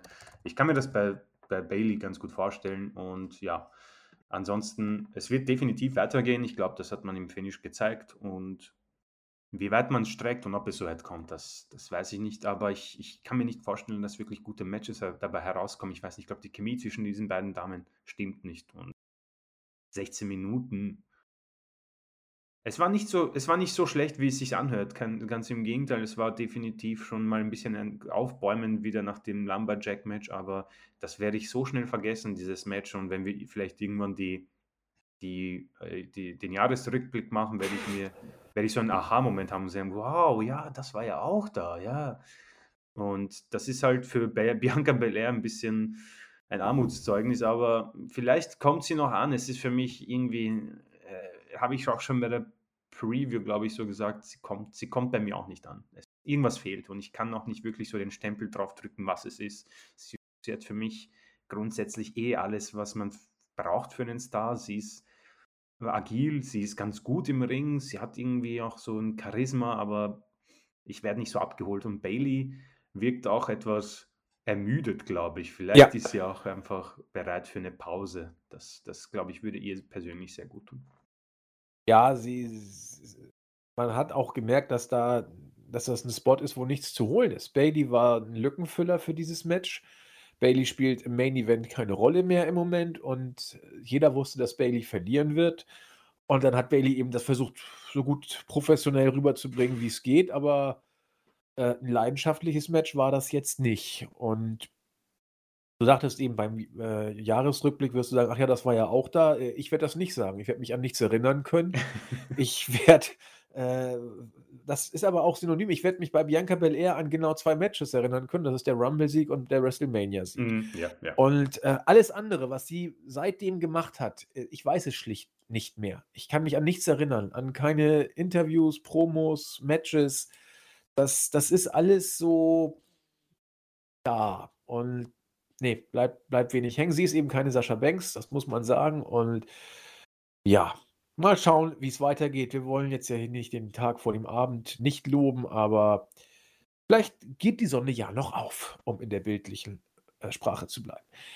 Ja, danach kam Bobby Lashley gegen Braun Strowman und Drew McIntyre. Ähm, was ich diesem Match nicht zugetraut hätte, wir haben schon gesagt, ist eingetreten. Nämlich, dass ich es richtig, richtig gut finden würde. Und genau wie du war es für mich das beste Match des Abends. Auch wenn ich ja sage, dass Melzer das anders sieht. Ja, äh, Zunder von Anfang an, hätte ich beinahe gesagt. Also, die haben genau das, wie ich, ich habe so ein bisschen an ein, äh, also Lesnar Goldberg. Es war zwar kein Triple Threat Match, aber es war äh, ein Big Man Match, die in wenig Zeit viel Feuer gegeben haben. Und wenn man sich jetzt mal anguckt, das Match hier war zwei Minuten kürzer als Bailey gegen Bel Air. Und es war einerseits kurzweiliger und fühlte sich trotzdem länger an. Und das ist, glaube ich, das größte Kompliment, das du einem Match geben kannst. Wenn es sich nicht lange anfühlt, aber trotzdem lange rüberkommt. Ich weiß nicht, ob man versteht, was ich meine. Ähm, das ist irgendwie immer, finde ich, ein Riesen-Highlight, wenn du sagst, what? 14 Minuten? Ich hätte gedacht, das wären jetzt ungefähr 20, aber nichts davon war wirklich langweilig. Respekt hier habe ich schon eben gesagt an Braun Strowman, der diverse intensive Spots genommen hat, der äh, eigentlich immer unterwegs war, auch Drew McIntyre, auch, auch Lashley. Also wenn hier einer so ein bisschen abgefallen ist, dann ist es sogar tatsächlich Lashley gewesen, auch wenn er keinesfalls irgendwie abgestunken ist.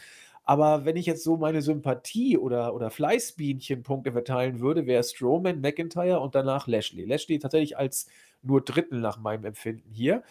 Dass Lashley gewonnen hat, gut. Ich hatte so ein bisschen Bedenken, hätte aber auch nicht gewusst, wer hier den Titel holen sollte, ehrlich gesagt. Von Mhm. daher war das jetzt auch nicht wirklich überraschend. Aber das war mal eine die größte Überraschung. Also die Überraschung hatten wir schon mit dem Tag Team Match um die Raw SmackDown Championship. Aber das war, finde ich, mal ein Ausrufezeichen. Und äh, ich, ich betone das jetzt zum dritten Mal. Strowman hat es zum großen Teil für mich mitgesetzt. Und äh, hier kannst du zwischen dreieinhalb und vier Sternen alles locker raushauen, fand ich. Sehr, sehr schön, super. Und ich tendiere, ja, drei, drei Viertel, vier Sterne. Irgendwo da tor nicht rum.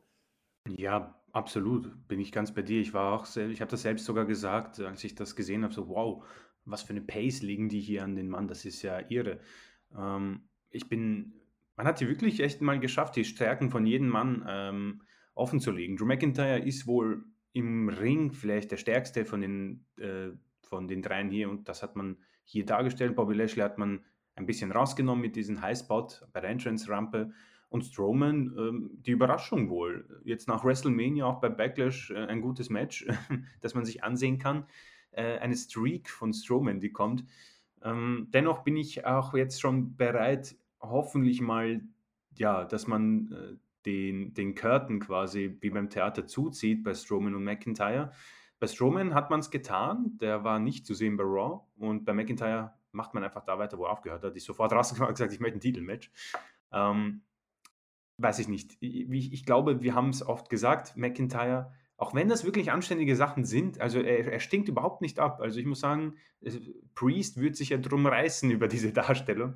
Ähm, und Lashley, ich bin auch froh, nach einer eher müden und sehr schwierigen Zeit bei Raw, auch einer sehr schwachen Darstellung, jetzt mal wieder einfach reinkommen, den Spear zeigen und gewinnen und den Titel in die Höhe strecken, auch wenn natürlich McIntyre die Vorlage gegeben hat. Dennoch ein Opportunist und äh, vollkommen richtig, den Titel auch bei ihm zu halten. Ich brauche Strowman definitiv nicht als Champion, auch wenn das hier gepasst hat, aber ich glaube, das ist nur so ein kleines Aufbäumen von einer Normalität, die grundsätzlich mir nichts gibt bei Strowman und bei McIntyre oft gesagt, das Maximum ist erreicht und er bleibt zugegeben bei seinem Maximum. Nur reicht sein Maximum bei mir persönlich nicht. Aber das hier war, wow, 14 äh, Minuten mit so viel Pace, du hast es mit dem Match davor ähm, verglichen, äh, ist natürlich äh, ein Weltenunterschied. Und auch MVP, muss ich sagen, auch bei Raw habe ich mir das gedacht, in seiner Rolle, das passt wirklich sehr, sehr gut. Eines der besten Valets der letzten Jahre, muss ich sagen, nach Paul Heyman. Ja. Ähm, das macht er herausragend und im Ring hat er sowieso nichts mehr verloren. Und jetzt bin ich gespannt. Es ist Kofi Kingston anscheinend jetzt an nächster Reihe. Okay, wird sich zeigen. Ich persönlich habe absolut überhaupt keine Lust auf die Paarung, muss ich sagen. Nichts gegen beide Männer, aber ich brauche Lashley einfach gegen andere Superstars in schnellen, fast-pace, hard-hitting ähm, Matches wie dieses. Stiff, schnell und dann passt das. Du hast Lesnar, Goldberg bei WrestleMania angesprochen, so musst du das machen und ich hoffe, sie bleiben bei diesem, bei diesem äh, Zug, weil dann kann das wirklich gut werden, die Regentschaft. Und dann steht hier wirklich das beste Match des Abends und äh, eine große, große Überraschung. Ich habe sehr wenig Lust gehabt auf das Match, als die Entrances angefangen haben und dementsprechend, äh, also da, ohne, dieses, ohne diesen Match hätte ich den Pay-Per-View dann doch sehr schlecht befunden, muss ich sagen. Dieses Match wertet diesen Pay-Per-View meiner Meinung nach sogar auf. Also ja, ohne haben Frage. sie gut gemacht. Ohne Frage. Also da gehe ich äh, vollkommen mit. Ähm, eine Sache würde ich kurz aufgreifen, die du gerade angesprochen hast, die ist mir dadurch bewusst geworden. Ähm, jetzt kommt Kofi Kingston und du sagtest, das muss man nicht haben. Kann ich auch verstehen. Andererseits, wenn man sich jetzt mal das so anguckt, ähm, das Titelgeschehen. Zum einen kann man sagen, du hast im Moment nicht viel mehr um die äh, Championships. Zumindest bei Raw nicht. Und das ist meines Erachtens tatsächlich so. Da ist nichts wirklich Glaubwürdiges oder was mit Klasse sozusagen. Aber selbst wenn da etwas wäre, was Klasse hätte. Fände ich es trotzdem gut, das so zu machen. Denn, äh, anderes Beispiel bei SmackDown auch, äh, Roman Reigns. Du hast ihn gegen Underdogs gebuckt, die eigentlich keine wirkliche Chance hatten in den letzten Monaten. Du hast ihn gebuckt gegen, ähm, gegen Kevin Owens, du hast ihn dann gebuckt gegen Daniel Bryan. Gut rückblickend wusste man, dass da jetzt keine Chance ist, aber im Vorfeld konnte man das nicht erahnen. Aber auch da war für uns alle ein Titelwechsel doch eher unsicher. Die einzige Überraschung war tatsächlich bei WrestleMania, wo ich mein Geld auf Edge gesetzt hätte. Äh, und jetzt Cesaro. Also, das sind alles, sag ich mal, äh, Ausnahme bei WrestleMania, da war Edge eben eine große Nummer, aber jetzt mal beim SmackDown-Gürtel, äh, seit Monaten, seit einem halben Jahr, dreiviertel Jahr hat Roman Reigns gegen Underdogs seinen Gürtel verteidigt. Bis auf WrestleMania, wo es dann wirklich großes Kaliber war. Und jetzt äh, hatte er eben mit Cesaro auch wieder einen Underdog vor der Flinte.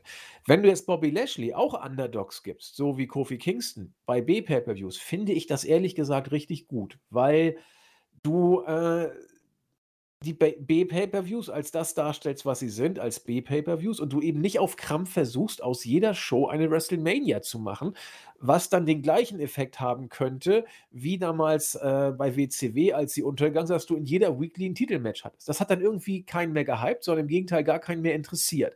Deswegen finde ich es gut, wenn du die Champions bei B- oder C-Pay-Per-Views auch nur gegen äh, Underdogs antreten lässt, dann lässt du sie bitte aber auch gewinnen um dann große Matches aufzubauen, die du dann eben bei WrestleMania, beim SummerSlam äh, oder beim Rumble oder wo auch immer bringst, damit sie sich bitte auch wie große Matches anfühlen.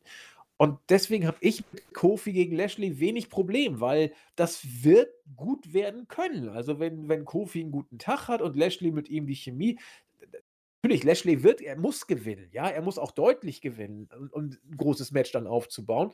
Aber die Philosophie finde ich jetzt weder, also finde ich jetzt nicht schlecht, ich finde sie sogar gut, wie gesagt, weil du so ein bisschen Big-Time-Feeling für große Matches kreieren kannst. Und deswegen, warum nicht Kofi? Es ist ja eh sowieso davon abgesehen, nicht viel mehr im Arsenal derzeit. Von daher mag das funktionieren. Ja, wie gesagt, von der großen Überraschung zu ja, was soll man sagen? Ich sag mal zum Main Event. Denn äh, für mich war das Match so, wie es war, keine Überraschung. Es war richtig gut, aber ich habe ehrlich gesagt auch nichts anderes erwartet. Ich will auch nicht sagen, dass ich enttäuscht war. Das war ich sicherlich nicht. Aber es hat zumindest nicht die Hütte abgerissen, was hätte sein können. Ich sage nicht, es hätte sein müssen, aber es hätte sein können. Äh, Cesaros Darstellung hat keinen Deut an Zweifel gelassen, dass er äh, nicht auch nur im Ansatz für irgendwas geplant ist oder vorgesehen ist. Äh, ich will auch nicht sagen, dass es sich stellenweise wie ein Weekly Main Event angefühlt hat. Es war schon ein bisschen mehr, aber finde ich nicht viel. Dieses Match hätte SmackDown Headline können, meines Erachtens. Und äh, ja, was soll ich sagen? Sehr gutes Match, keine großen Überraschungen. Geil finde ich, dass Reigns clean gewonnen hat. Ich finde sowas immer wichtig. Mhm. Und äh, ja, Cesaro hat gut performt und äh, nicht mehr. Dass dann am Ende Seth, meine Klamotten wird nicht mal Helge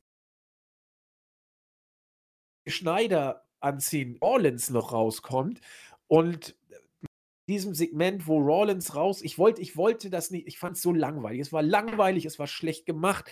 Die Klamotten sind eine Frechheit von Rollins und oh, jetzt geht er wieder auf Cesaro. Das hat er doch alles schon. Es ist doch abgehakt. Und warum jetzt schon wieder? Und mit wem soll denn jetzt Reigns rumlungern? Und Jetzt hat dann äh, Jay Uso wieder irgendwie die Gunst des Tribal Chiefs gefunden und Jimmy weiß immer noch keiner, was da los ist. Und okay, gut, das gibt so eine Art Cliffhanger, was auch immer.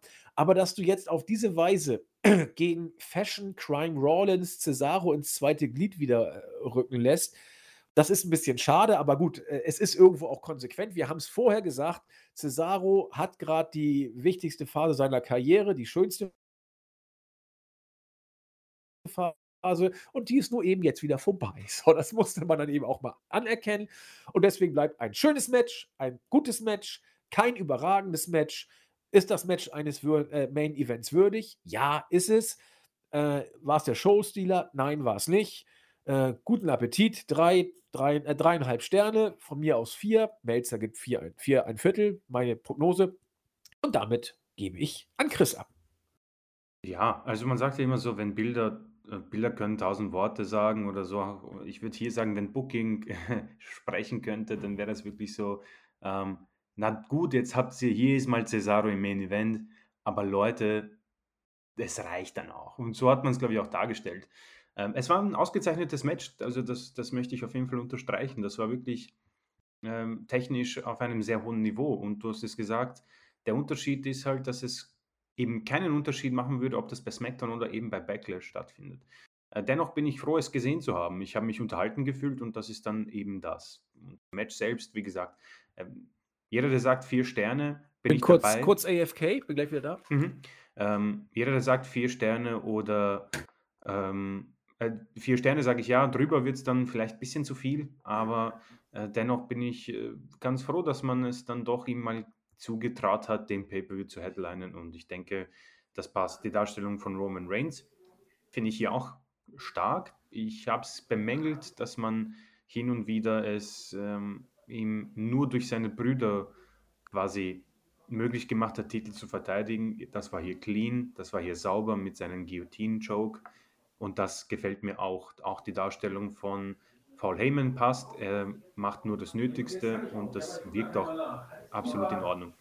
Ähm, was danach passieren wird mit den Brüdern, ja, Jimmy ist offensichtlich nicht an Bord, nachdem man das bei, bei, bei SmackDown vielleicht anders äh, wahrnehmen konnte. Er wollte vielleicht zugunsten vom Tribal Chief eingreifen, aber äh, so viel Hype drauf habe ich jetzt auch nicht. Ich persönlich glaube, dass die Uso-Brüder ähm, anders viel besser aufgehoben wären. Ich glaube, man könnte daraus ein ziemlich gutes Stable machen, ein ziemlich cooles Stable. Also ich hoffe, dass Jimmy vielleicht einfach äh, mitmacht und man es wird er auch, das ja, denke ich auch. dass man es, ähm, man, man, da ist wirklich viel Potenzial. Ich glaube, dass die drei untereinander sehr gut harmonieren und das, das wird mir gefallen. Mir gefällt das sehr gut. Wie gesagt, Roman Reigns ist für mich wirklich der stärkste Champion seit langer Zeit und ähm, deswegen hat in dieser Hinsicht alles gepasst. Persönlich schade finde ich es, dass man nicht einfach es genutzt hat, um wirklich sich von Pay-Per-View zu Pay-Per-View zu hangeln. Money in the Bank soll quasi die Normalität in Anführungszeichen eröffnen, das soll Zuschauer haben und angeblich soll auch im Juli äh, SmackDown live gehen unter, bei Zuschauern und danach auch Raw. Ähm, dass man nicht jetzt nutzt und sagt, du pass auf, es macht eh keinen Unterschied, Cesaro, mach nochmal ein Main-Event-Match gegen Roman Reigns bei Hell in a Cell ich, natürlich hätten wir wahrscheinlich den Aufbau bemängelt und gesagt, ist ja das alles das Gleiche. Aber gut, das ist WWE. Man, es war alles vorbereitet. Ja, sollen die Brüder eingreifen und dann hast du das. Und wir haben bei Hell in a Cell noch einen netten Main Event. Das hätte ich sehr, sehr gern gesehen. Cesaro in einem Hell in a Cell Einzelmatch gegen Roman Reigns. Das klingt ganz nett. Nichts, äh, sei, sei es drum. Seth Rollins kommt raus und ich war genauso wie du so, boah, nö, Alter, so auf gar keine Paarung hatte ich Bock. Ich habe nicht gewusst, für wen er eingreift, gegen wen er eingreift, aber ich habe keinen Bock auf Rollins gegen Reigns, ich habe keinen Bock auf Rollins gegen Cesaro, ich habe es gesehen, mir reicht's. Und weiß nicht, warum das jetzt sein muss. Ähm, es wirkt sehr WWE alles drumherum, diese, dieser Anzug von Rollins, ja, keine Ahnung. Ich, ich persönlich äh, bin mit ihm äh, schon länger jetzt fertig. Schade drum, weil bei WrestleMania hat er gezeigt, wie gut er ist. Wie weit diese Fehde jetzt geht, um was es genau geht. Vielleicht wird Cesaro sogar rausgeschrieben nach diesem Angriff und Rollins wird vielleicht doch Jagd machen auf den Universal-Titel. Ich glaube, ich habe es mal angesprochen, die WWE wird das sicher aufgreifen mit der Shield-Vergangenheit. Das werden sie sich nicht nehmen lassen, dass Rollins mal Roman Reigns herausfordert. Ob das beim SummerSlam ist, bleibt abzuwarten. Und ähm, wer jetzt der nächste Gegner für Reigns wird, da bin ich sehr gespannt, um ehrlich zu sein. Mir fällt da jetzt nichts ein. Edge, vielleicht kommt er zurück. Daniel Bryan ist raus. Rollins und Cesaro sind untereinander. Kevin Owens war schon dran. Ähm, und mehr fällt mir im SmackDown-Roster gerade auch nicht ein, um ehrlich zu sein. Also vielleicht wird man sich auch äh, Jimmy Uso nehmen und sagen, okay, pass auf, Jimmy, ähm, wenn du ein bisschen rebellierst, dann äh, gebe ich dir die Chance, aber wenn du verlierst, dann bist du, musst du mich acknowledgen quasi. Das ist das Einzige, was mir noch so einfällt, um das vielleicht irgendwie zu überbrücken, bis Edge mal wieder Bock hat, quasi mitzumachen. Ja, was, was natürlich auch möglich wäre, wenn auch sehr unwahrscheinlich und absolut belanglos, dass du jetzt einfach ein Triple Threat äh, zusammenschusterst. Dass ah, ja, ja, ja. Äh, Cesaro sagt, ich habe verloren, aber du hast mich angegriffen mit deinem Schergen, das war doof und äh, Reigns sagt, hier, was fällt dir ein? Rollins, wieso greifst du ein, wenn ich noch nicht fertig bin? Ich mache euch jetzt beide platt oder irgend so ein Schrott. Allerdings in jedem dieser Szenarien äh, lebt Cesaro von der Gunst von Reigns nochmal ein Match zu bekommen, denn er, er, hat überhaupt keinen Grund, hier nochmal irgendwas zu fordern. Er wurde outgechoked sozusagen. Mhm. Ja, also er war weg und also hatte auch geil, er ist wieder aufgewacht, er wusste gar nicht, wo er war. Also er hat hier, er hat hier absolut klar und deutlich verloren. Also wenn ich Reigns wäre, ich würde mir mit Cesaro nicht mal die Schuhe putzen. Also ich würde ihn gar nicht mehr wahrnehmen, sozusagen. Äh, den habe ich mal sowas von zerstört jetzt. Und äh, ich würde dem nicht mal äh, in zehn Jahren ein Titelmatch geben. Also keine Ahnung, wie man das hinschustern will. Ähm, dass Cesaro eine gewisse Rolle spielen wird, ist, glaube ich, jetzt klar. Ähm, die Frage ist nur, ob es in der Midcard mit Rollins wieder sein wird oder nochmal so ein Triple Threat Übergangsmatch zwischen äh, Rollins, Reigns und Cesaro. Das weiß man nicht. Ähm, ich würde lügen, wenn ich sagen würde, ich bin gespannt. Es ist mir gelinde gesagt völlig Wumpe, denn der nächste Gegner von Reigns muss zerstört werden von eben jenem Reigns. Und eigentlich musst du jetzt wieder was aufbauen. Und ich wüsste auch nicht, wen man aufbauen sollte. Daniel Bryan wäre prädestiniert gewesen, Kevin Owens wäre prädestiniert gewesen.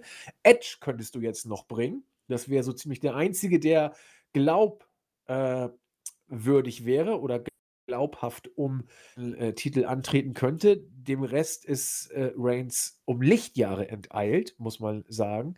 Ja, wobei, äh, weißt du, im Roster ist ja, weißt du, wenn du jetzt nicht so einen Schrauter aufgeführt hättest mit Alistair Black, dann hättest du das machen können. Das fände ich eine super Paarung, um ehrlich zu sein. Darauf hätte ich ja, zum Beispiel wirklich Lust.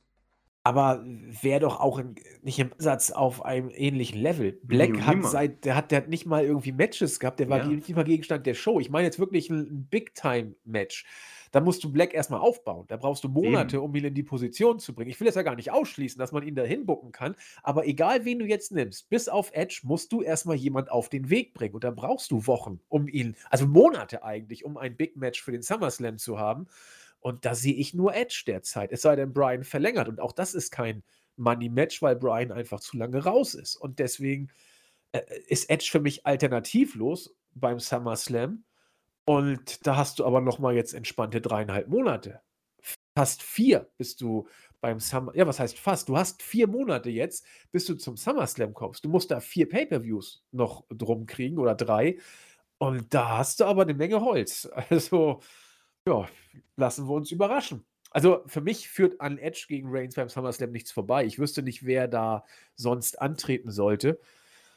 Äh, interessant ist eben nur, wie du es bis dahin streckst. Und eigentlich, wie du sagtest, Cesaro müsste da eine Rolle spielen, aber da hättest du ihn vielleicht doch ein bisschen besser bucken sollen in diesem Match. Und von daher, vielleicht macht Rollins den, äh, den Lückenfüller. Ich ich habe keine Ahnung. Sonst sehe ich nichts bei SmackDown, was ja, da. Ich meine, Nakamura. ja, klar. Oder Jimmy Uso will doch, auch, will doch aber auch keiner sehen, nachdem die Jay ja. Uso-Geschichte jetzt durch ist. Also. Aber es schreit ja so ein bisschen danach, dass Jimmy irgendwie ein Match gegen äh, Roman kriegen müsste, weil so wie er gegen äh, ihn angestunken ist, also muss es ja eigentlich passieren. Ne? Gab es denn nicht letztes Jahr bei Hell in a Cell das äh, Match zwischen Jay und Roman? Ich glaube, ja. Nee. Cage? Doch, doch. Hell in a Cell gab es Jay und genau. Und, und, und TLC war äh, Owens gegen Roman. Genau. Ja. ja, das wird doch passen. Der andere Bruder jetzt im Käfig. Ja, gut, kannst. Ja, klar, möglich. Was kommt als nächstes? Money in the Bank kommt als nee, nächstes. Hell in a Cell. Sie haben es nach vorgezogen. Ach so.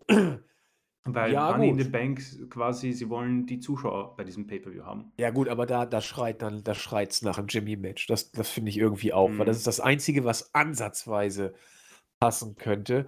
Ein Triple Threat Match, Cesaro und Rollins wäre irgendwie so bäh. Ja, aber es ist sowieso alles bäh. Also im Moment, also gut finde ich, dass wir einen starken Champion haben und deswegen ist es eigentlich auch egal, wer gegen ihn antritt. Ich will, komischerweise, ich möchte auch, dass Reigns jedes Match gewinnt. Also will ich, ich auch, wirklich. Ich auch. Ja, ja, ja. ja. weil, weil, es, weil es passt, weil du endlich mal einen gut gebuckten Champ hast und dann willst du, so kannst du doch nur gute Matches, also gute Money-Matches aufbauen. Er soll jetzt die nächsten Pay-Per-Views alles gewinnen und bitte auch alles clean und dann beim SummerSlam vielleicht was halbwegs Großes. Mal gucken. Ja, das war also die Show. Jetzt in der Review rückblickend war da mehr Gutes als Schlechtes bei. Das wollen wir nicht abstreiten, aber äh, Chris hat es einen Tick besser gesehen als ich und das ist auch völlig in Ordnung. Man kann hier auf zwei, vier Sterne-Matches kommen und dann noch ein gutes Drei-Sterne-Match und dann kann man schwerlich sagen, dass die Show schlecht war. Insofern sehr ordentlicher Pay-Per-View rückblickend. Man konnte ihn besser oder schlechter sehen, aber er hat definitiv nicht abgestunken. Das, glaube ich, kann man an dieser Stelle festhalten. Ja, Chris, damit würde ich sagen, haben wir die Show durch. Du hast Monday Night Raw auch schon mit eingebaut. Wir haben die aktuellen News mit weggefrühstückt. Bleibt eigentlich nur zu gucken, was die Woche noch kommt. Besser gesagt, ist auch eigentlich völlig egal, denn nächste Woche sind wir live. Wie gesagt, denkt euch eure Fragen aus. Wir haben noch gar kein korrektes Thema oder konkretes Thema für die Live-Show. Es wird deswegen viel dafür sprechen, dass wir wieder sehr, sehr viel von euren Fragen ähm, beantworten werden. Also denkt euch ordentlich was aus. Jens ist dabei. Wenn Jens dabei ist, wird es auch immer sehr ausführliche Antworten geben. Und ich denke, Chris, damit habe ich alles äh, gesagt, was ich loswerden wollte. Was äh, liegt dir noch auf der Liebe sozusagen? Ach, ähm, ich muss sagen, abschließend ein wieder ein ganz ordentlicher Pay-per-View, hätte ich gesagt. Das kann man sich anschauen. Äh, wenn jemand sagt, okay, was würde man definitiv empfehlen, dann würde ich sagen, keine Ahnung, schaut sich einfach die beiden Main Events an und man hat eigentlich alles gesehen. Ähm, für den Live-Podcast, da freue ich mich drauf. Ähm, denkt euch ein paar Fragen aus, ähm, damit wir ein bisschen was zum Schnacken haben, zu bereden haben, aber ich glaube, uns fällt irgendwas ein. Ansonsten ähm, war es das eigentlich. Bei mir kommt die Sonne gerade raus, also immerhin perfekt zum Abschluss quasi. Oh. Und ja. Und ansonsten hören wir uns dann äh, quasi in zwei Wochen wieder zu einer Raw Review. Ich weiß nicht, Hell in, a Cell ist jetzt erst in vier Wochen. Das heißt, die Preview zu Hell in a Cell ähm, kommt dann erst später. Das heißt, wir werden, glaube ich, so zwei äh, Weeklies haben, wo wir uns durch die äh, Weeklies kämpfen müssen. Also das wartet definitiv auf uns. Aber sonst freue ich mich schon sehr auf nächste Woche, ja. Das kriegen wir auch hin. Ähm, ich habe es gerade in den Startseitenkommentaren nicht gefunden. Es wird auf YouTube gewesen sein. Ich wollte noch einen bestimmten speziellen User grüßen, den ich jetzt aber leider nicht ausfindig machen konnte. Ähm, er kommt aus der Ecke von Bad Segeberg. Ich habe das mal gecheckt, äh, habe schon wieder vergessen, weiß aber, dass es an der A21 ist und nicht mal eine eigene Ausfahrt hat. Das hat mich sehr gewundert, weil es direkt an der A21 ist, aber keine eigene Ausfahrt hat. Bedauerlich. Und diese Person, es war ein, war ein Junge, glaube ich, hat mir Lübzerpilz empfohlen. Natürlich kenne ich das. Wer kennt Lübzerpilz nicht? Ähm, kann man mal trinken. Ne? Das ist schon in Ordnung, aber äh, hat mich jetzt damals, ich habe es früher sehr häufig getrunken, aber das war eben meine Exzesszeit. Da habe ich getrunken, was so vor die Flinte gekommen ist, sozusagen. Das war mir dann jetzt ziemlich egal. Hauptsache, es hat geknallt. Und äh, ja, also ist bekannt und auch äh, dein Herkunfts, ja, ich sage jetzt nicht Kaff, also das ist es nicht. Bad Segeberg ist ja eine ziemlich große Stadt in Schleswig-Holstein, sogar Kreisstadt, Kreishauptstadt, ne, ist ja Kreis Segeberg. Also von daher ist mir alles bekannt, klar. Und schöne Grüße in den Kreis. Ich meine, es müsste noch Kreis Segeberg sein, da die Ecke, wo du bist. Und insofern, ja, haben wir diesen Gruß auch abgeliefert. Wir wünschen euch eine schöne Woche. Bleibt gesund, bleibt fröhlich. Bis Donnerstag live mit euren Fragen. Wir freuen uns drauf. Macht's gut. Tschüss.